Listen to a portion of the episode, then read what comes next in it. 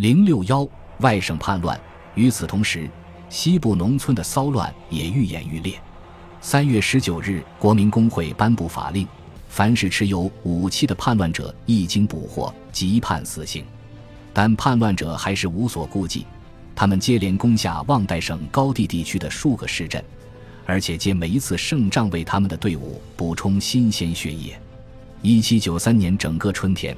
大概有四点五万人加入天主教和保王党的军队，他们此时就是这样公开称呼自己的。而共和国眼下只能征到一点五万到一点六万人的部队来对付他们，而且其中有作战经验的成员很少，对于即将面对的那种类型的战争毫无经验。旺代军能从本地获得补给，而且一旦被发现，他们能马上消失得无影无踪。对蓝军来说，唯一保险的办法就是聚在一起，大部队作战。当叛军来袭的时候，蓝军根本没有办法守住那些重要据点。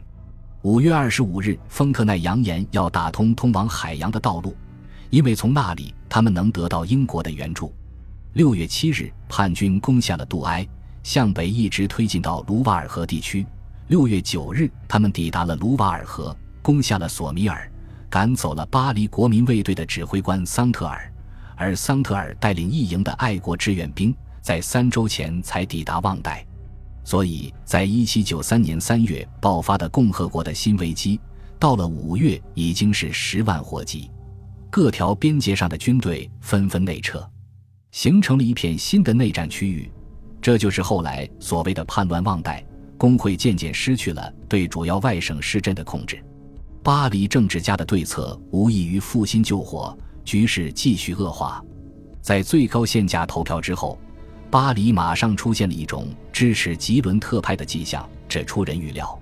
五月一日，公社规定了一项特别的额外征兵令，招募士兵赶赴旺代参战。这个命令吓坏了那些有钱人，因为之前专门向他们征收的战争税已经威胁到了他们的财产。更不用说那些包括最高限价在内的控制物价的措施了。这项税是三月九日颁布的，但还没有实施。由于得到国民工会里佩蒂翁的支持，年轻的纨绔子弟控制了几个区的议会，谴责公社的群众专制。这群涂脂抹粉的纨绔子弟很讨厌蓬头垢面的无套酷汉的政治作风，他们在香榭丽舍大街游行示威，要求把马拉送上断头台。在国民工会里，吉伦特派发言人吵闹着要谴责那些用来对付这些纨绔子弟的措施。山岳派本来有能力赢得工会的一致投票，击败吉伦特派的辩才，但是越来越多的山岳派以及本来支持他们的代表都作为特派员出巡外省，也就无力还击吉伦特派。正是在这样的背景下，山岳派最终改变了想法，打定主意要清洗工会。这至少要从三月十日那次失败的事件说起。三月二十九日，来自二十七个区的代表在元大主教的官邸集会，讨论一致行动来拯救国家和自由。四月十五日，三十三个区签署了一份列举最先要被清洗的人民名单，但是直到一个月后，他们才开始落实明确的行动计划，而吉伦特派在几个小时内便已经获知了所有内情。五月十六日，他们在工会中谴责这些想要清洗工会的人。两天后，人们呼吁：如果国民工会在巴黎已经失去了自由，那么有必要设立一个履行实权的非正式的工会，并迁往布尔日。最后，工会同意设立一个十二人委员会，调查巴黎公社起义的活动。提出这个建议的是巴雷尔，而不是吉伦特派。但是五月二十日出席工会的代表不多。选出的十二人委员会中有几人是吉伦特派的，而山岳派却一个也没有。委员会审讯市长帕什，调查各区的登记簿。四天后，终于找到了想要的证据。十二人委员会建议在国民工会四周增派驻防的国民卫队，并在晚上十点关闭各区议会。另外下令逮捕那些被认为谋划起义的人，其中包括瓦尔莱和埃贝尔。因为在一期《杜歇老爹报》上，埃贝尔用激烈的言辞煽动无套酷汉消灭吉伦特派这群阴谋推翻工会的叛国贼，公社派出代表提出抗议。伊斯纳尔时任国民工会的主席，他言辞激烈，态度坚定，毫不理睬工会的抗议。伊斯纳尔说：“如果这样的起义一再爆发，那么国家代表就会深受其害。我代表法国人告诉你们，巴黎也会荡然无存。”马拉抗辩说：“伊斯纳尔简直让议会丢尽了脸。”但是伊斯纳尔毫不顾忌这份指控，继续说道：“不久以后。”人们就只能沿着塞纳河畔寻找巴黎的遗迹，这只不过是危言耸听，并没有实际效果。但是这让人想起了去年八月布伦瑞克的可怕威胁，巴黎人被激怒了。几周来，吉伦特派都在暗示要动用外省的力量，报复巴黎对国民工会的攻击。就在伊斯纳尔慷慨陈词之前，来自马赛的一名代表就已经因为谴责山岳派而被审讯。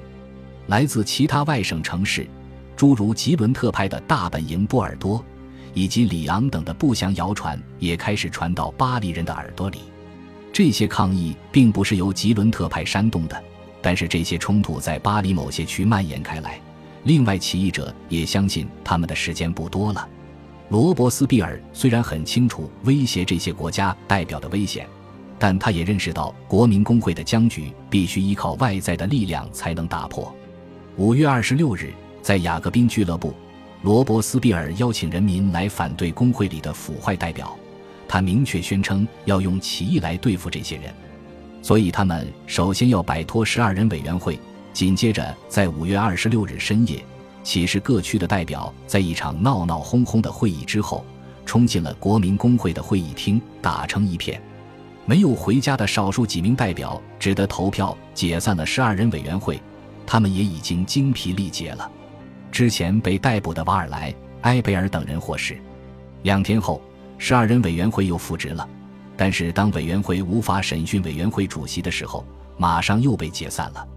是否应保留十二人委员会的讨论还在继续中。如果继续保留委员会的话，那么其职责是什么？当最后一场可怕的暴动降临到他们头上时，代表们还在讨论这些问题。暴动发生于五月三十一日的凌晨，瓦尔莱以坐镇大主教官邸的起义委员会的名义敲响了警钟。天刚破晓，起义者就已经解散了公社，又自行下令重建公社、关闭城门、搜捕嫌疑犯。前一天晚上，因为桑特尔不在，所以昂利奥担任了国民卫队指挥官一职。昂利奥先前是名文书，后来却投笔从戎。在起义的这一天，无套酷汉没有马上响应战斗号令。不久后，问题就清楚了。不管起义委员会和公社先前如何商量，他们在后续问题上的分歧都很大。瓦尔莱想要解散整个工会，而一些人只是想要逮捕四月十五日那份名单上的二十二名代表。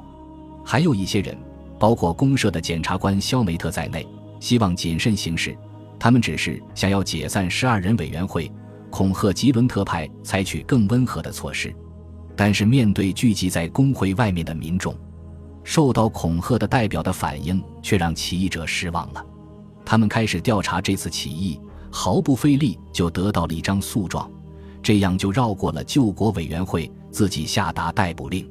很明显，他们感觉到了对立双方内部的分歧，因此拒绝投降。还扬言威胁要外省来复仇。到了这个时候，罗伯斯庇尔才提出要弹劾那份名单上的人。起义者最后只是解散了十二人委员会。面对挫折，起义委员会的决心更加坚定，他们要永远赶走工会中的敌人。六月一日，里昂的雅各宾俱乐部被推翻，而洛泽尔省又发生了叛乱，旺代战士失利。这些消息传来。让他们更加坚定不移。吉伦特派长期以来挑唆的外省复仇看似到来了。山岳派觉得，若要避免内战，必须立即把那些煽动内战的人赶出国家代表的队伍。所以，人们一致认为，要在第二天，也就是周日，再次对工会施压。而那一天正好是无套酷汉的休息日。周日清晨，公社派出代表，再次要求逮捕三十名代表。当这份请愿递交到救国委员会时，又响起了一片欢呼声，要求签署关于请愿的报告。这一次，起义者部署了周密的计划，争取做到万无一失。前一天晚上，昂利奥派了他的人进驻工会周围的几个重要据点。国民卫队大约有七点五万到十万人，另有数千名旁观者也加入了守卫的行列。代表没有任何机会逃出议会大厅，一些代表想要逃走，马上被昂利奥和手持马刀的卫兵拦住，只得返回。巴雷尔拒绝以救国委员会的名义交出榜上有名的代表，但到此时局势已经很清楚了：除非工会投降，否则包围工会的武装力量是不会散去的。工会别无选择，因此当天晚上，工会下令逮捕二十九名代表，除两名代表之外，剩下的都是四月十五日名单上的人，而其中大部分是十二人委员会的成员。在同一份逮捕令上。还有两名大臣的名字。此外，罗兰和他的夫人也是公社的目标。很多代表并没有参与关于这份逮捕令的投票，显然他们不愿意被迫去威胁国家代表。